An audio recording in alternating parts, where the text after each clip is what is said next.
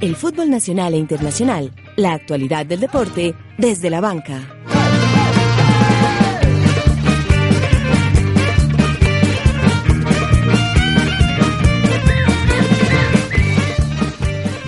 El verde paisa tiene vibrando las montañas de Antioquia. Semana perfecta para los dirigidos por Reinaldo tanto en el torneo local como en Copa Libertadores.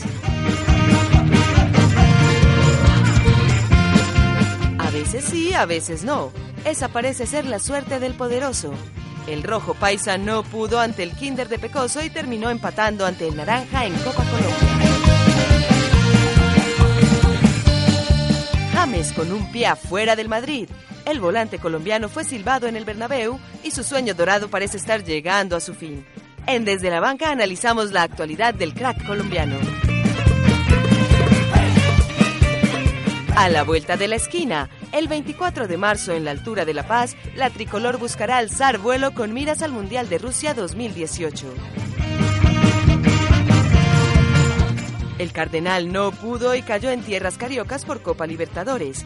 Finalizó la era Arroabarrena en Boca Juniors. El Atlético silenció el Bernabéu. Un colombiano levantará este año la Copa de Italia. John Córdoba y su histórico gol ante el Bayern Múnich. Empieza desde la banca. Dirige José David Duque.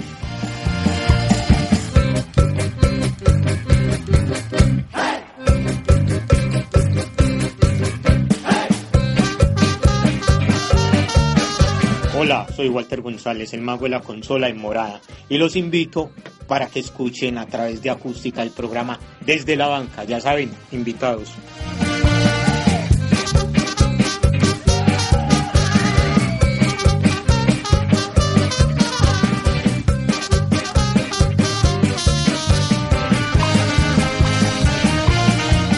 Hola, muy buenos días, tardes o noches para nuestra multitudinaria e internacional audiencia. Por supuesto. Que se suma a esta la emisión número 42 de Desde la Banca, uno de los programas de deportes de la Universidad de AFIT y hoy con un viernes cultural lleno de deportes. Vamos a hablar de fútbol, de natación, ya que tenemos grandes noticias, sobre todo por el lado del lado sincronizado. Tendremos un invitado que nos hablará sobre una importante iniciativa de la alcaldía de Medellín para que nuevamente las hinchadas puedan estar, las dos hinchadas, tanto del Deportivo Independiente de Medellín como el Atlético Nacional, en los próximos clásicos que se desarrollarán en nuestra ciudad. Pero bueno, empezamos por saludar a la mesa de trabajo, quienes hacen posible que este programa llegue todos los viernes a ustedes. Don Isaac Sandoval, ¿cómo estás? Buenas tardes, David, muy contento de estar aquí. Eh, con mucha tela para cortar el día de hoy. Creo que muy importante la clasificación de nuestras niñas de nado sincronizado, algo que vamos a estar desarrollando a lo largo del programa. Don Dairon Quirox. Muchas gracias otra vez por la invitación. Ya nos empezamos a hacer más, más titulares aquí en el programa. Pues un poco atento a lo que ha sido la participación, como siempre, de los jugadores venezolanos en la Liga Española. Ya estaremos informando sobre eso. Por supuesto, el señor Juan Felipe Jaramillo, constante invitado, colaborador y uno de los más fieles oyentes que tenemos en Desde la Banca. José David, no, muy contento de volver. Aquí me voy ya eh, afianzando y no, vengo a hablar de mi preocupación por el tema de Medellín. No viene sumando de local. Y muy esperanzado por eh, los clásicos en paz que se vienen con esta nueva alcaldía. Sí, señor. Bueno, saludamos al señor Juan Esteban Garro, el representante de la Casa Roja. Juan Esteban. Muy buenas tardes, José David. Muy buenas tardes a la mesa. A Walter González, un agradecimiento bien especial por ese saludo y a todo ese combo de Casa Morada en San Javier que también nos siguen bastante. Por supuesto, y miren, desde la banca patrocinamos los nuevos talentos, las próximas figuras que tendrá el periodismo, tanto a nivel nacional como internacional. Doña Melisa Pedras, un verdadero placer que nos esté acompañando hoy de nuevo en Desde la Banca. Muchas gracias, José. Contenta de estar aquí con ustedes, pero muy triste con la derrota de Santa Fe en la Copa Libertadores. Ya tendremos tiempo para hablar no solamente de la derrota de Santa Fe, sino también la abultada derrota del Deportivo Cali. Debe estar pasando una fea tarde de viernes el señor Fernando Pecoso Castro. Pues señores, ¿qué les parece si comenzamos por hablar de lo que es la Liga Águila? Comencemos. Mire, este fin de semana se realizará, se desarrollará la fecha número 8 que tendrá actividad para nuestros equipos antioqueños. Esperemos que tengan una buena participación. Entre estos partidos, el Atlético Nacional jugará ante el Boyacá Chico. Por su parte, el Deportivo Independiente Medellín eh, jugará contra Patriotas en condición de visitante. El Águilas de Río Negro contra el Junior de Barranquilla. Y finalmente, el Envigado Fútbol Club jugará ante Jaguares de Córdoba allá en la muy calurosa Montería. Pero señores, ¿qué les parece si comenzamos por hablar del Deportivo Independiente Medellín que realmente no tuvo una buena semana? Mire, el, en la fecha número 7 empató con el Deportivo Cali en un partido que por lo menos se suponía que el equipo rojo antioqueño, la escuadra escarlata de nuestro departamento, podría sacar un buen resultado, ya que el Deportivo Cali jugaba con una nómina de aún más niños de lo que normalmente juegan, sin embargo solamente pudo empatar a un gol, pero ¿qué opinaron ustedes de este partido? De pronto alguien lo pudo ver, Isaac. Sí, no, a mí me parece que fue un partido aburrido, me parece que no tuvo pues como muchas opciones de gol que digamos y me parece que es una, pues ya sinceramente ya no es un proceso en el cual el Medellín vaya mejorando partido tras partido, sino que ya es yo creo una crisis en este momento porque no se vieron variantes, no se vieron pues no se vio un Medellín mejorando, sino tal vez incluso peor que a como arrancó el torneo. Y a eso, Isaac, le sumamos el problema que tienen las directivas rojas y el cuerpo técnico con el caso de Johan Arango, quien lo comentamos, pero realmente poco en nuestro programa de la semana pasada, ya que fue el mismo viernes, no se presentó a entrenar. Esto trajo o generó algún tipo de disgustos de parte de Leonel Álvarez, que el día domingo en la rueda de prensa dijo que no iba a tener en cuenta al jugador mientras no tuviera algo de compromiso, pero era, era de esperarse. Este jugador, cuando estaba en el Once Caldas, también tuvo este tipo de problemas y esperamos que para el bien del Deportivo Independiente Medellín y el mismo fútbol, ya que es un jugador muy talentoso, pues se pueda hacer un trabajo desde la parte psicológica y psiquiátrica de este jugador, don Juan Esteban. Bueno, yo creería y esperaría que no sea psiquiátrica, sino solamente psicológica y que tenga que ver más con el compromiso, la seriedad y la madurez que quiera eh, asumir y adquirir Johan Arango ahora que está en el Deportivo Independiente Medellín. Han aclarado desde las huestes rojas que lo que pasó con Johan Arango tenía más que ver con que dice el jugador que estuvo un poco indispuesto, que tenía fiebre y vómito, lo que en su momento decía Carlos Betancourt, entonces que no se había sentido bien para ir al entrenamiento. Leonel Álvarez dice, sin embargo, que eh, no había como una prueba, digamos en este caso un certificado médico, que realmente comprobara que Johan Arango estaba indispuesto y lo han asumido en el Deportivo Independiente Medellín como un acto claro de indisciplina. Que ha dicho Leonel Álvarez que Johan Arango no se separa del equipo, sigue entrenando normalmente y considerará el estratega darle de nuevo la oportunidad cuando sienta él que está de nuevo, digamos, en el nivel óptimo de compromiso este buen delantero, o volantero, como lo hemos caracterizado acá. Y bastante falta que le hace al Deportivo Independiente Medellín un jugador de sus características, ya que aunque Cristian Marrugo está de vuelta, aún no demuestra ese gran nivel que lo ha llevado a ser considerado uno de los mejores jugadores en nuestro rentado. Juan Felipe. No, Juan Felipe, Juan Felipe. Eh, con respecto a lo de Johan Arango, yo pienso que eh, se debe evaluar muy bien y con pinzas lo que se va a hacer, porque retirar a ese jugador del plantel sería una, pues no sé, un despropósito en cuanto es un jugador que le puede aportar mucho al club. Yo pienso que se debe conversar con él, se le debe llenar de confianza y de mirar cómo, pues, eh, planear una estrategia para que el jugador se, se ajuicie y y se adapte al club porque la verdad Medellín necesita gente que esté dispuesta y comprometida con, con cuidarse y, dar todo de sí para que el Medellín alcance sus objetivos. Sí, eso no es otra cosa sino falta de madurez de, por parte del jugador, en mi opinión. Recordemos que aún, aún está un poco joven, pero yo creo que en vistas a lo que él sabe podría ser una futura convocatoria a la selección colombiana poco a poco será, se irá ajuiciando, irá tomando camino en lo que es el Deportivo Independiente Medellín, que necesita mucho compromiso este semestre y mucha garra a la hora de jugar en la cancha, debido a que, como sabemos, tiene una, un mixto de varios jugadores que están entrando, pero jugadores buenos que, que poco a poco se pueden ir afianzando en la titularidad y sacando buenos resultados, porque al Medellín si hay algo que no le falta son talentos. Hay un asunto bastante particular con los talentos del Medellín que han sido convocados a la selección Colombia Recordemos que Johan Arango había sido convocado hasta hacía más o menos 20 días a estos microciclos de José Néstor Peckerman y lo que viene después de, de esa convocatoria es un partido, eh, digamos, un poco regular de Johan Arango y después este acto que hemos asumido todos como de indisciplina, que se suma además a el bajo rendimiento que tuvieron en su momento Daniel Torres y Bran Fabra cuando estaba en el Medellín, después de haber sido también convocados a la selección. Entonces yo no sé qué tanto les está sumando a los jugadores mentalmente estas convocatorias o si hace falta también que de parte del equipo rojo hay un acompañamiento a lo que estos jugadores pueden terminar asumiendo como un escalón mucho más alto que termina por relajarlos un montón en el torneo local. Eh, ya con respecto al, fútbol eh, mostrado por Medellín el partido pasado eh, por la por liga, me parece que el Medellín está regalando el primer, el primer tiempo.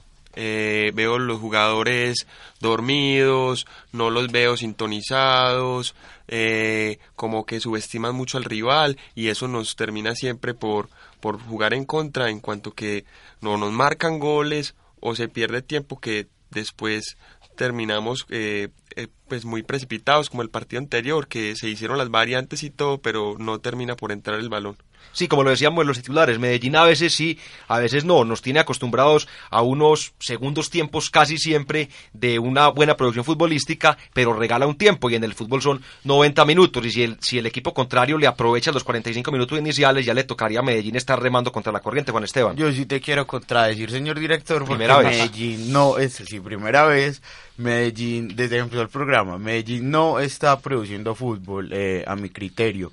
Cristian Marrugo empezó a mostrar un tinte un poco distinto. Yo ya me había sumado a los opositores a Leonel Álvarez queriéndolo mucho y no, no pidiendo por supuesto que deje el equipo, sino que vuelva a darle al equipo las características que, sabe él darle a sus dirigidos normalmente. Equipos con unas muy buenas asociaciones en la mitad del campo, equipos que producen fútbol efectivamente y no equipos que están refugiados atrás, la mayoría del o la mayor parte del partido esperando que se abran espacios en el campo contrario para contragolpear. Sí, no, y además de eso estoy totalmente de acuerdo con Juan Esteban el Medellín no está jugando a nada en todo el partido. Sinceramente, el partido contra el Cali me pareció un partido muy malo de parte del equipo.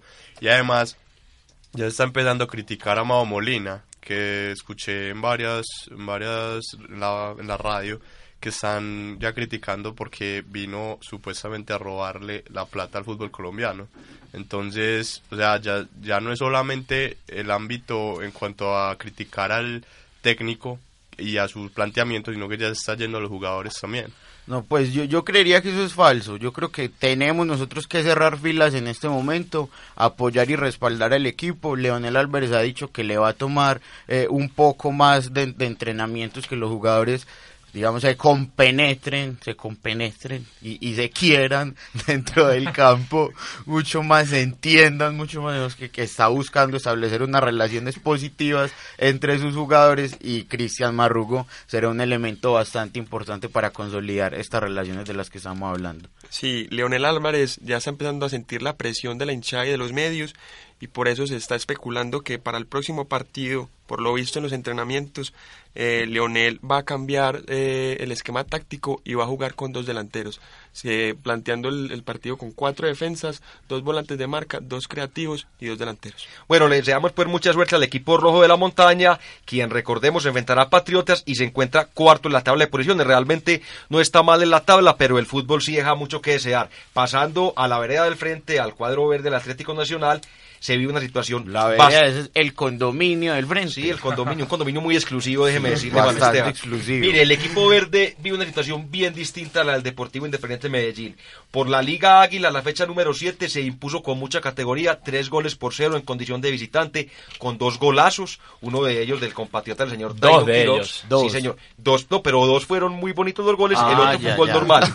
y por otra parte, Sherman Cárdenas, quien volvió con un look, a mí no me gusta, se ve un poco ridículo, la verdad con ese candadito. Sí, parece con ese candadito, el equipo verde pues ganó tres goles por cero en condición de visitante, como lo veníamos diciendo, y para redondear la faena, por Copa Libertadores se impuso sin mayores dificultades al Sporting Cristal del Perú, don Dairon. Sí, este Atlético Nacional aunque nos sorprendió un poco después de lo de Duque y la dejada de los jugadores importantes, pareciera no tener techo y seguir ganando a pesar de los partidos difíciles y de la falta de vez en cuando de jugadores. Recordemos que contra el Caldas sacó un equipo en teoría B, digo en teoría porque son jugadores muy buenos, pero no son los titulares generalmente, y entre Sherman Cárdenas, Lobo Guerra y demás, lograron sacar un resultado más que positivo, 0 por 3 de visitante. Y ya luego en lo que fue el partido ante Sporting Cristal, otra vez un, Atlético Nacional bastante sólido, con un Lobo Guerra bastante claro también. Cuando yo vi los goles de Lobo Guerra dije, me, Lobo Guerra me acaba de dar material como para dos minutos en el programa de radio el próximo viernes. Porque está jugando sinceramente bastante bien ante la ausencia de Magnelli Torres y eso es lo que necesita este jugador. Oportunidades, porque juego tiene. Yo creo que Reinaldo Rueda está demostrando que no hay necesidad de rotar absolutamente todo el equipo para mostrar equipos competitivos. En el partido de la Liga Colombiana eh, se mostró un equipo con una idea clara, si bien se cambió un poco el planteamiento con respecto a otros partidos y se cambiaron algunos jugadores, se, pues, se veía un equipo compenetrado y que estaba trabajando de buena manera. Y mire, una cosa que hay que rescatarle al señor Reinaldo Rueda y es que gracias a él tiene y a esa nómina, a darle continuidad a un equipo titular, hay un jugador como Sebastián Pérez que está en un gran nivel, el mismo defensa Davinson Sánchez, quien está ya casi que pidiendo por lo menos microciclos Marlos y Marlos Moreno, porque ya para darle la palabra a Juan Esteban, a pesar de que Sebastián Pérez, digamos que había tenido unas destacadas participaciones en la época de Juan Carlos Osorio, por ese medida de la rotación no se había podido consolidar. Ahora que es un titular, pues mire, desde la misma prensa bogotana lo están pidiendo y muchos hablan de realmente cuánto tiempo podrá aguantar en el equipo verde. Yo quiero darle un agradecimiento muy especial al profe Reinaldo Rueda. Ya hemos hablado acá bastante de, lo profesional que es, eh, técnica y tácticamente hablando, pero eso se le suma además este componente de lo personal. Me gustó mucho que él en la rueda de prensa de el, después del partido rueda en la rueda de prensa rueda en la rueda de prensa exactamente después del partido contra Sporting Cristal dijo que eh, a jugadores como Sánchez y Marlos había que aguantarlos un poco que iban a tener ellos que tener muy claro que van a enfrentarse a tentaciones que es normal que les empiecen a aparecer en todo eh, en todo el sentido del, del mensaje. Entonces les está trabajando no solo este componente deportivo el que nosotros comentamos, sino además el componente humano. Y le está poniendo, digamos, una decisión difícil, para mí que es muy bueno que aparezcan ese tipo de decisiones difíciles a los profes Pizzi Restrepo y José Néstor Peckerman, mostrando que hay jugadores con un gran talento y que están pidiendo pista claramente para estar tanto en la selección sub-23 como en la selección de mayores. Eh estuve viendo el partido del, del, Verde con el Copa Libertadores y la verdad quedó gratamente sorprendido. Un equipo que juega de memoria, que es rápido, que puede jugar de cualquier manera, es un equipo multifacético. Yo creo que lo de Nacional más de lo más que lo futbolístico es de creerse el cuento y creo que si se lo cree y si y si trabaja bien la parte mental podría ser firme candidato a ganar el título de la Copa Libertadores. Pues ojalá, Isaac. Yo creo que aparte, aparte de todo eso, hay que significar mucho la labor del técnico en cuanto a las divisiones inferiores, algo que no se veía pues casi que en lo absoluto con el profesor Osorio y eso ayuda mucho al equipo como tal porque genera generaciones para los próximos tres torneos más o menos. Por supuesto. Y aparte rescatando lo que decía Felipe, que no me parece tan descabellado, siempre y cuando justamente lo que decía el compañero aquí, el señor Garro. El señor Garro, no se pierdan esos jugadores bases jóvenes en el proceso que viene ahorita ya en, la, en el parado de la Copa América, porque si, si, si vamos a jugar una buena una buena Libertadores para luego perder a Davinson Chances, a Marlos Moreno y a y a Sebastián Pérez, entonces ya en octavas y en cuartas de final nos van a agarrar duro. Y aparte, esos jugadores son tan importantes porque pueden ser, un, eh, hay una posibilidad de que Peckerman haga una base de la selección con los jugadores de Colombia para ir a jugar a, Bolivia. Sí, mire, realmente muy interesante y vale la pena también destacar, como lo estaba diciendo Dairon y también Isaac, que Nacional está formando, está generando una columna vertebral en base a las inferiores. Mire, en la defensa, David Sánchez se viene consolidando y junto con Jerry Mina se van mostrando como unas posibles opciones. Jerry Mina del Cali. Sí, eh, del, Santa, Fe. en caso de que llegue a haber alguna lesión por el lado del señor Jason Murillo, del mismo Zapata que juega en el Inter de Milán. En el medio campo, también está liderado el jugador que le da salida a Atlético Nacional es Sebastián Pérez, jugador de la cantera, y Marlon Moreno, quien tras cada fin de semana nos va mostrando su gran calidad. Y también tenemos en el arco un joven prospecto que es Bonilla, que viene teniendo todos los, pues que tiene viniendo todo el, proceso. proceso con la selección Colombia desde la sub-20. Yo, yo quería apuntar eh, finalmente que lo de Nacional es importante, pero creo yo que falta verlo en Libertadores contra equipos argentinos, por ejemplo, equipos que le exijan a Nacional. Ya le ganó. Una Sí, pues, pero no, listo. Eh, eh, específico, yo hablo más sobre todo de Boca, por ejemplo, Racing, equipos que exijan de Nacional una creación de fútbol diferente, porque contra Sporting Cristal se vio un partido muy similar al, al partido contra Huracán y fue goles que se encuentra eh, más o menos temprano en ese partido entre Sporting Cristal y espacios importantes en la parte de atrás que terminó cediendo el equipo peruano que por supuesto aprovecharon muy bien los delanteros de Atlético Nacional que son bastante veloces. Sí, pero es que Nacional, aunque sí bien hay que verlo con equipos un poco más competitivos, yo lo veo bastante bien y no veo un equipo de, de las ligas grandes latinoamericanas como Argentina, Brasil, Uruguay y demás que se pare como,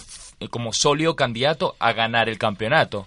Entonces yo no, no, no descarto para nada Atlético Nacional de ahí haciendo daño en las últimas fases de la además, Libertadores. Además de eso, creo que es pues que hay algo que se está viendo en Nacional que hace rato no se veía y es una defensa muy sólida. O sea, eh, si bien Nacional está jugando muy bien y está armando el juego de una manera elaborada. Hilvanada, como diría el poeta que nos acompaña hoy. La defensa es muy sólida, están muy bien compenetrados entre la línea de defensa y el mediocampo. Entonces me parece que eso también es muy importante a la hora de definir partidos importantes.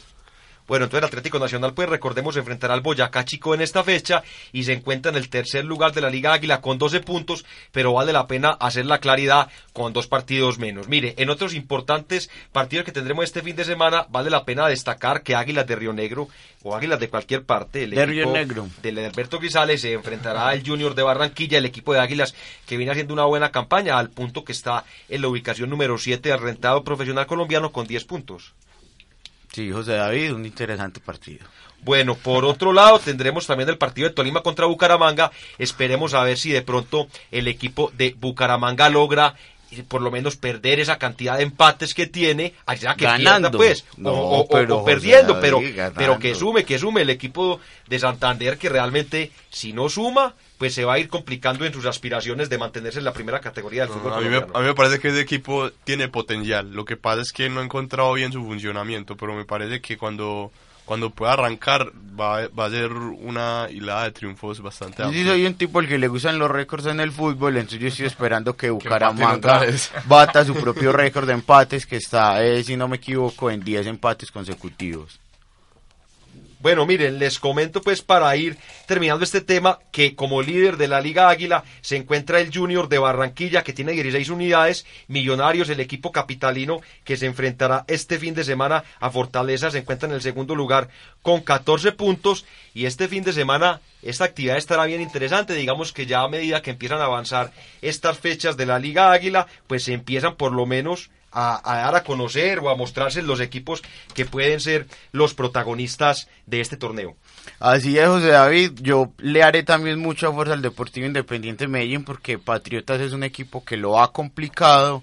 El semestre pasado, ese día del evento de la Luna Roja, allá en, en, en, Tunja, eh, recordamos un pésimo partido del Medellín, un partido que le costó mucho físicamente, le echamos la culpa al clima, porque Y inclusive... a la cancha también recuerdo que le echaste la culpa a el Juan agua Esteban. que estaba a- al lado del banco técnico del Medellín se estaba congelando, entonces esperemos un mejor clima, será a las 6 de la tarde ese encuentro y los tres puntos para el poderoso. Miren, les tengo una buena noticia. Ayer se oficializó que en el próximo clásico ya podrán nuevamente asistir tanto las hinchadas de Atlético Nacional como el Deportivo Independiente Medellín. Pero para que nos profundicen este tema, vamos a hablar con el subsecretario de Ciudadanía Cultural, politólogo de la Universidad de Afit y magíster en políticas públicas, el señor Santiago Silva. Santiago, bienvenido desde la banca.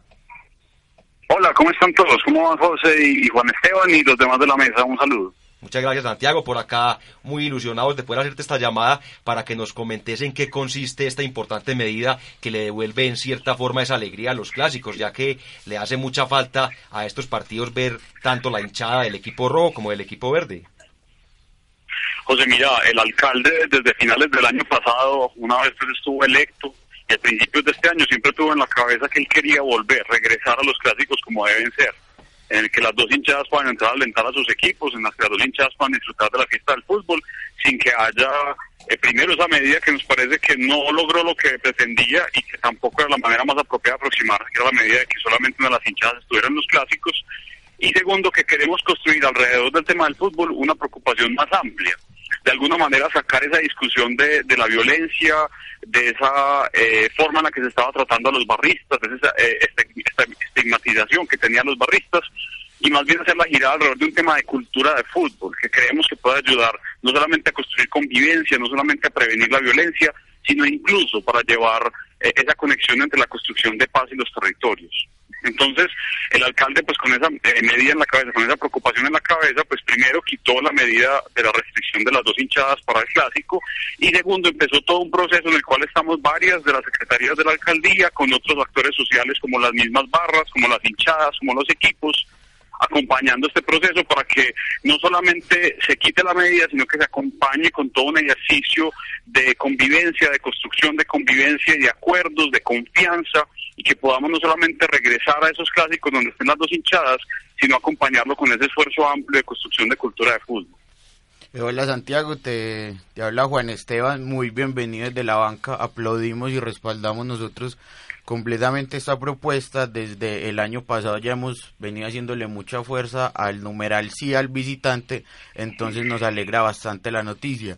Y quería yo preguntarte específicamente Santiago por, por, por ese tema que estabas vos tocando sobre lo que pasa alrededor eh, del tema de convivencia en el fútbol. Pues la pregunta específica es, digamos que en, en primera instancia sabemos que van a estar las dos hinchadas, pero han conversado ustedes algo a propósito de fortalecer apuestas culturales o sociales que tienen las mismas hinchadas, o habrá, por ejemplo, una nueva o una oferta diferente entre unos culturales también eh, para estos hinchas. Juan Esteban, mira, nosotros tenemos, nos hemos encontrado dos circunstancias. La primera que sobre todo las dos barras populares tienen unos sistemas muy bien organizados en los cuales han estado desarrollando proyectos muy interesantes. Eh, las dos barras organizadas de pronto no se vinculan tanto con esos temas de proyectos, pero sí adelantan cosas muy bonitas en los territorios. Eh, la semana, hace dos semanas, si no estoy mal, inauguró, por ejemplo, la Copa Juvenil de Asobdim, en la que participan un montón de equipos juveniles, incluso de los de, de las hinchadas también populares, de los del sur, de la resistencia. Es un espacio muy interesante en el cual juegan y, y, se vinculan pues muchos actores sociales. Nosotros quisiéramos seguir haciendo un apoyo a ese tipo de iniciativas. Estamos reevaluando muy bien cómo hacer ese apoyo, porque de pronto en, episodios pasados ese apoyo se había configurado a través de, algo muy indirecto y muy relativamente irresponsable. Se hacían unos apoyos muy específicos en términos económicos, pero esos proyectos no se vinculaban ni se articulaban para que siguieran como un mismo camino, un objetivo común. Nuestra idea ahora es que, como les decíamos, esta es una estrategia de largo plazo que no solamente va a estar ni vinculada a la decisión de las dos hinchadas, ni vinculada únicamente al estadio, queremos que sea amplia y que incluya toda la ciudad, y en esa apuesta amplia de largo plazo queremos vincular obviamente a esas hinchadas, particularmente a las barras, para que con su presencia en territorios, para que su vinculación con los hinchas y con los barristas, desarrollemos proyectos que incentiven la convivencia. En términos de fondo, eso está más o menos claro. Nosotros sabemos cómo podemos hacer esas cosas, las barras y las hinchadas no lo tienen muy claro.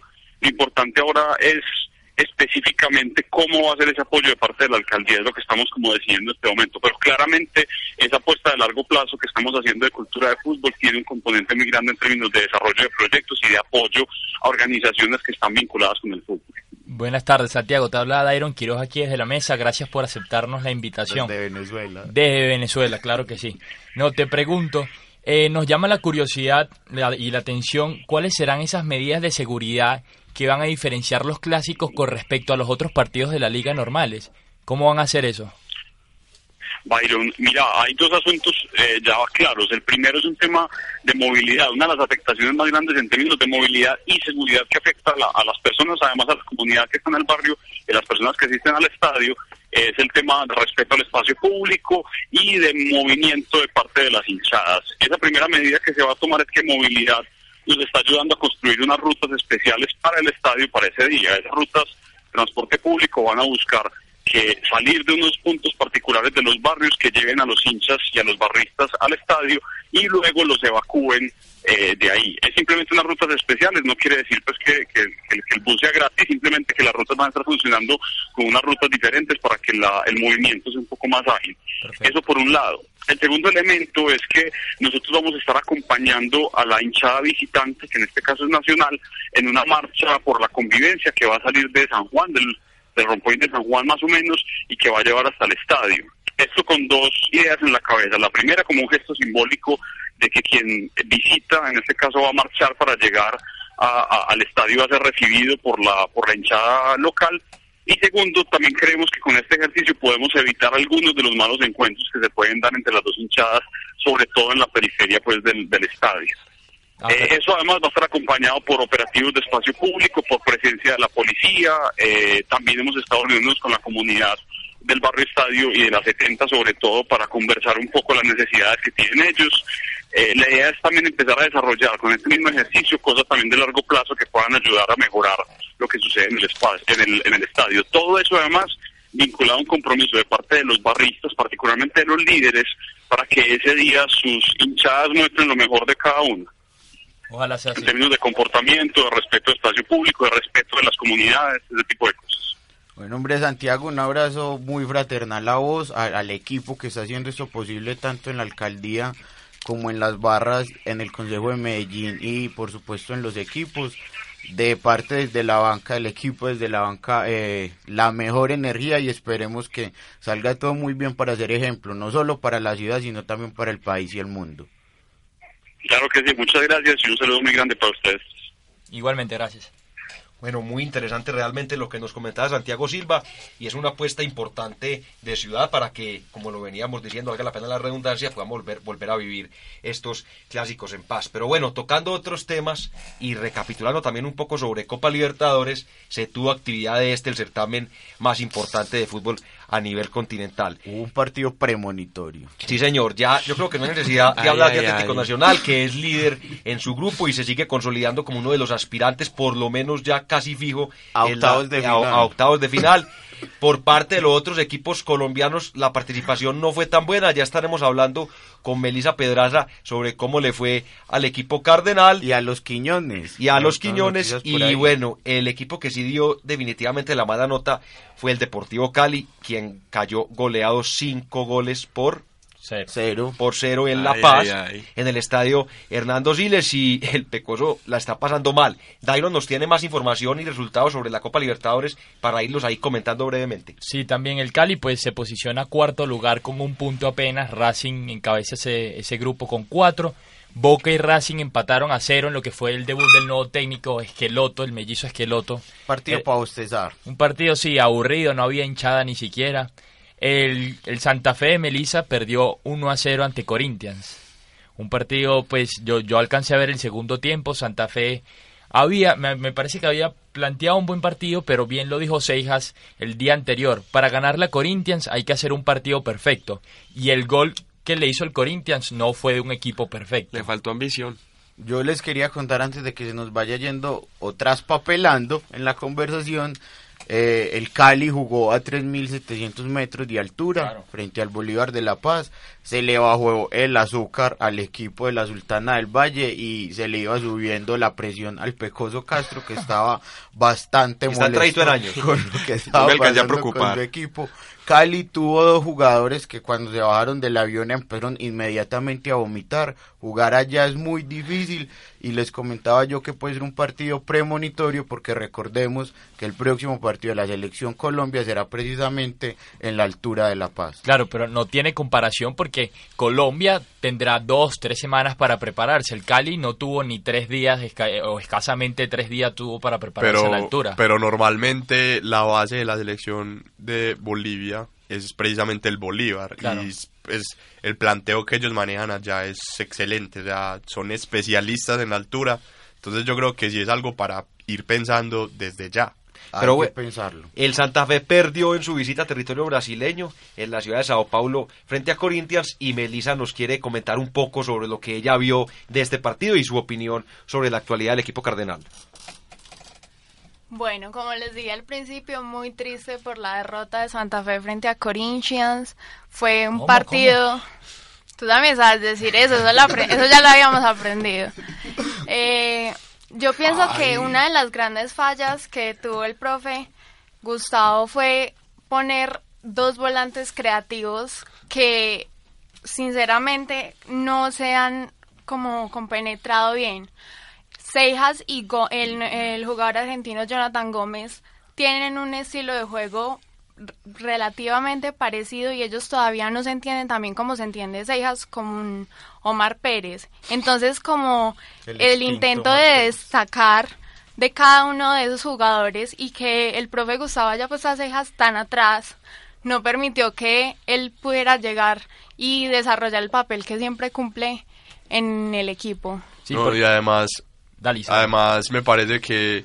eh, También tenés Peluso- gripa, Isaac. Sí, también. Eh, Ah, eh, Mauricio, no. Peluso le, to- pues, le tocó hacer otro planteamiento, sin Omar Pérez. Entonces yo creo que pues con esa base que tiene en este momento no está, pudiendo, no está pudiendo encontrar el equipo que él desearía poder trabajar en, en las competencias internacionales y en el torneo local. O sea, eh, trabajar sin un enganche como Omar Pérez y sin tener un reemplazo natural eh, hace que todo el, el planteamiento táctico cambie. Entonces...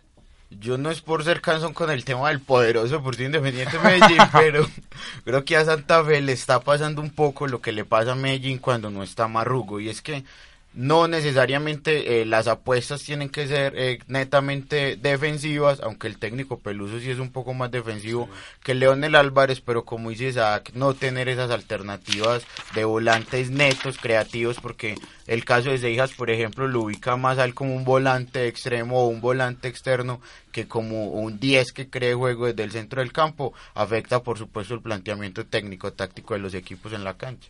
Pues hablando en general y es, pues, un haciendo un balance en general del el partido que realizó el equipo cardenal en, territorio brasilero, yo creo que el estilo de Santa Fe no, no le convino en ese partido porque creo que le faltó ambición, le entregó el balón a un equipo que lo sabe, que lo maneja a la perfección, que eh, juegan de memoria, que tiraban paredes, que se, se tiraban atrás, eh, cosa que Santa Fe no pudo eh, superar, no nunca le pudo quitar el balón al rival y terminó recibiendo un gol. Atacó más el Rayo Pero- Vallecano Pero- contra el Barcelona. Pero yo creo que es algo natural de la Copa Libertadores. Si vos te pones a ver ayer el partido de Racing contra Boca, Racing también, el partido que planteó fue cortarle eh, los sistemas a Boca. O sea, cada, cada equipo cuando va de visitante Claro, siempre tratas de ganar el punto. Claro. De no Ya- perder. Exactamente. Pero si, si, si vos ves el juego de Santa Fe, por ejemplo, en la Copa Suramericana, donde salió campeón, vos mirabas que Santa Fe se tiraba unos metros hacia atrás y cuando manejaba el balón Omar Pérez siempre buscaba el pelotazo, abría la banda. No tiene ese jugador y no tiene quien le saque el equipo, pero se mantiene atrás y entonces no, no, no tiene, no encuentra otra salida, no encuentra una, una forma de revertir el resultado. Entonces a mí me parece preocupante y yo creo que Santa Fe va a tener que pensar una estrategia para, para entrar a los partidos de mejor forma. Sí, pero ya para, para cerrar el tema de Santa Fe, yo creo que si el planteamiento hubiese sido malo, el resultado hubiese sido mucho más amplio. Perdió 1 a 0 y por un error básico en defensa que Guillerme, el delantero, el 10 de, del Corinthians, cabeció ap- aprendiendo aquí de Meli. Ya que venimos a aprender. Cabeció completamente solo, incluso en el área pequeña. Santa Fe, como dice, como dicen ustedes, salió a buscar el punto ante un equipo que lleva tiempo trabajando con los mismos jugadores, con el mismo técnico, incluso desde la Libertadores pasada, que se llegó a creer que ellos iban a ser los campeones. River terminó apareciendo al final. No, yo otra vez recapitulando, ojo con El ese partido contra Medellín. Bolivia, ojo con el partido contra Bolivia. Tiene que dejar muchas lecciones el partido que tuvo esta semana el Cali, porque el día de ayer específicamente, porque fue un, par- un partido muy flojo del Cali. Este no es el mejor Cali que hemos conocido nosotros, por supuesto, en el último año y medio, dos años. Pero la altura fue un tema que afectó bastante. No puede uno nunca eh, prepararse para la altura. Este es un tema que siempre volvemos a tocar cada cuatro años, pero sí hay que pensar definitivamente en alternativas. Yo sí pensaría incluso en buscar jugadores que jueguen y que, estén, pues, que, que tengan experiencia en la altura y enviar un equipo solamente para ese partido. Porque más no que- se puede pretender que pues que rindan de la misma forma si están por ejemplo si o que si viven jugando en Barranquilla que son climas mucho más tropicales Eh, no, es evidente que los jugadores colombianos no están preparados para jugar en esas condiciones, pero yo sí considero que lo que se necesita para enfrentar ese partido es jugadores que tengan la capacidad de sostener el balón, tocar bien, porque de esa forma es la única que yo veo que se le pueda contrarrestar los efectos a la altura. Bueno, lo cierto es que para la próxima semana sigue habiendo Copa Libertadores y veremos al Atlético Nacional recibiendo al Peñarol. Buen partido. Buen partido, sí. ¿Qué día? Si lo tenés por ahí. el martes 8 de, de marzo. Acá en el Atanasio Girardot. Aquí en el Atanasio Girardot, Girardot viene a jugar Diego Forlán, mejor jugador. El Cachabacha. del- el Cachabacha, el mejor jugador del, de Sudáfrica 2010. Santa Fe estará vi- visitando Cobresal. No sé dónde es Cobresal. Cobresal es Chile, ¿no? Chile, Ah, de Santa Chile. Fe está en Chile a propósito, se va a quedar en Chile hasta el día del partido, tiene plática. Sí, sí, sí. Y, y bueno, ya lo que sería los venezolanos que no pueden faltar, el Deportivo Táchira visita a Pumas en México, que está imparable.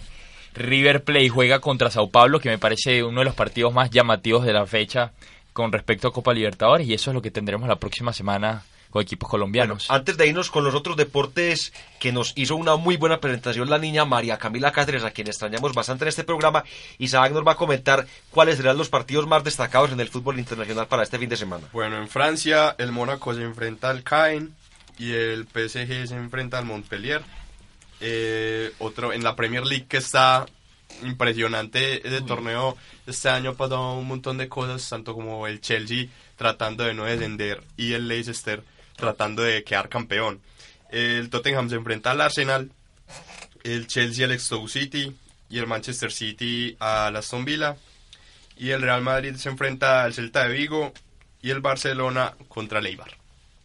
Recordemos que David Ospina tiene la posibilidad de ser titular en el partido del fin de Lo semana será. porque Peter Sech tuvo una lesión en el gemelo y estará de baja por de 3 a 4 semanas. Partido fundamental porque ahí se determina cuál de los dos equipos sigue luchando por permanecer en la lucha por ganar la Premier League. Es además una muy buena noticia para la selección Colombia, para José Néstor Peckerman y quería apuntar además que el día de ayer Messi alcanzó su tripleta número 35 en liga con el Barcelona. Bueno, muy interesante, pero vamos a escuchar la información de otros deportes con María Camila Cáceres. Don Jonathan. En Desde la Banca hay espacio para todos los deportes y por eso yo les quiero contar que por primera vez el nado sincronizado colombiano estará en los Juegos Olímpicos. El dúo compuesto por Estefanía Álvarez y Mónica Saray Arango logró el día de ayer la clasificación a Río 2016. Y hablando de Juegos Olímpicos, les cuento que el skate se organiza para ser disciplina olímpica en los Juegos de Verano en Tokio 2020.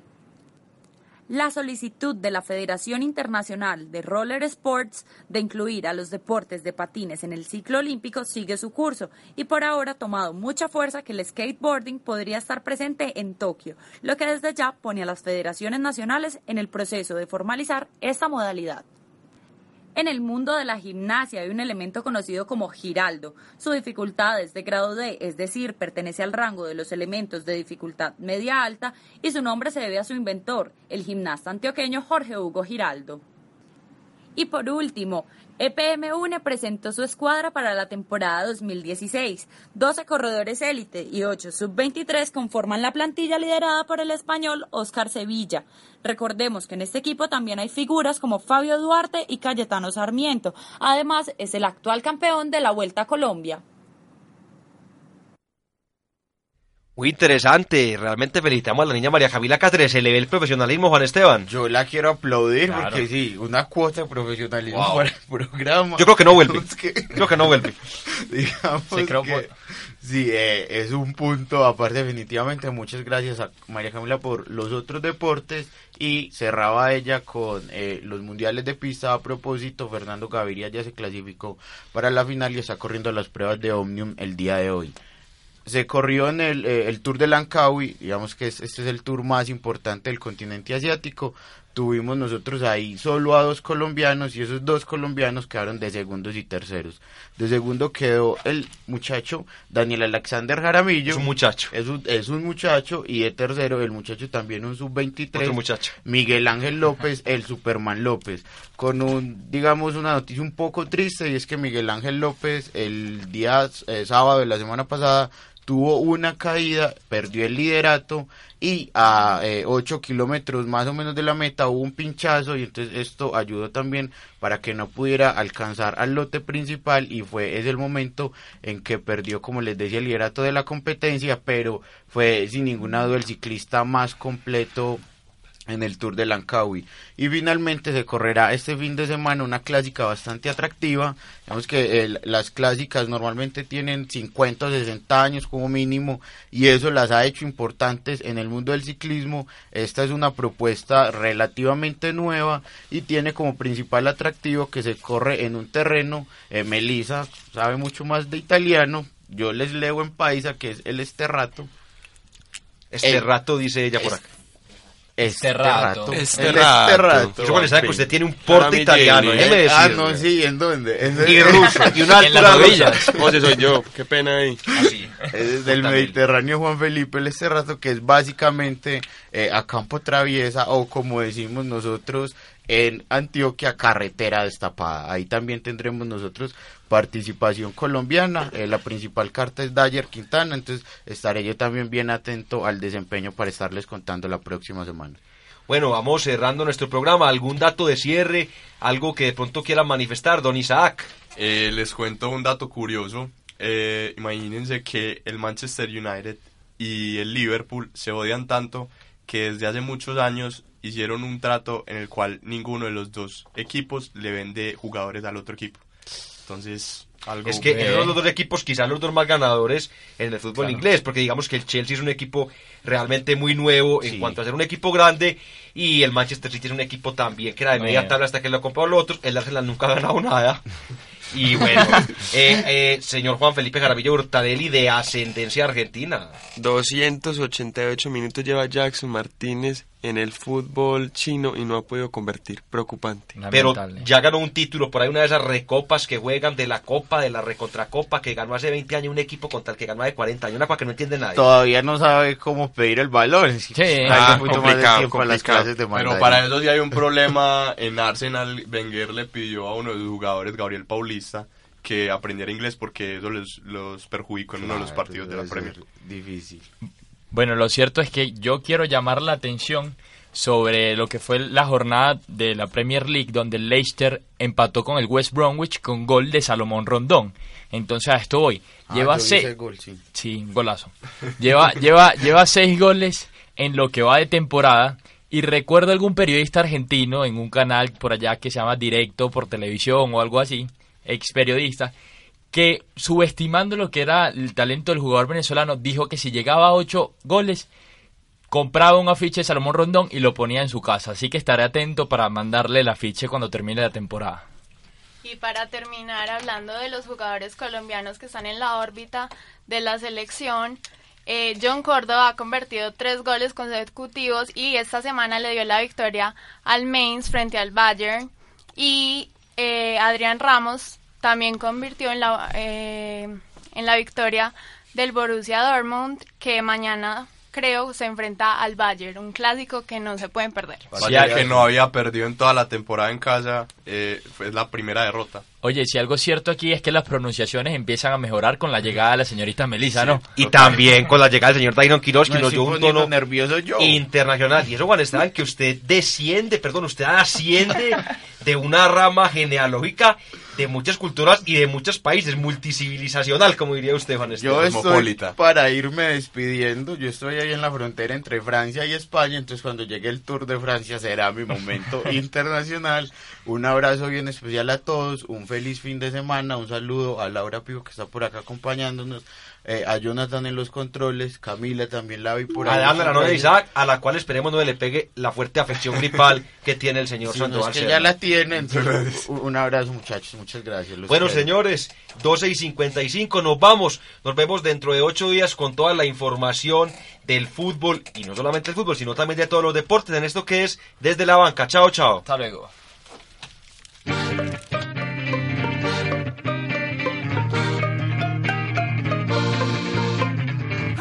El fútbol nacional e internacional, la actualidad del deporte desde la banca.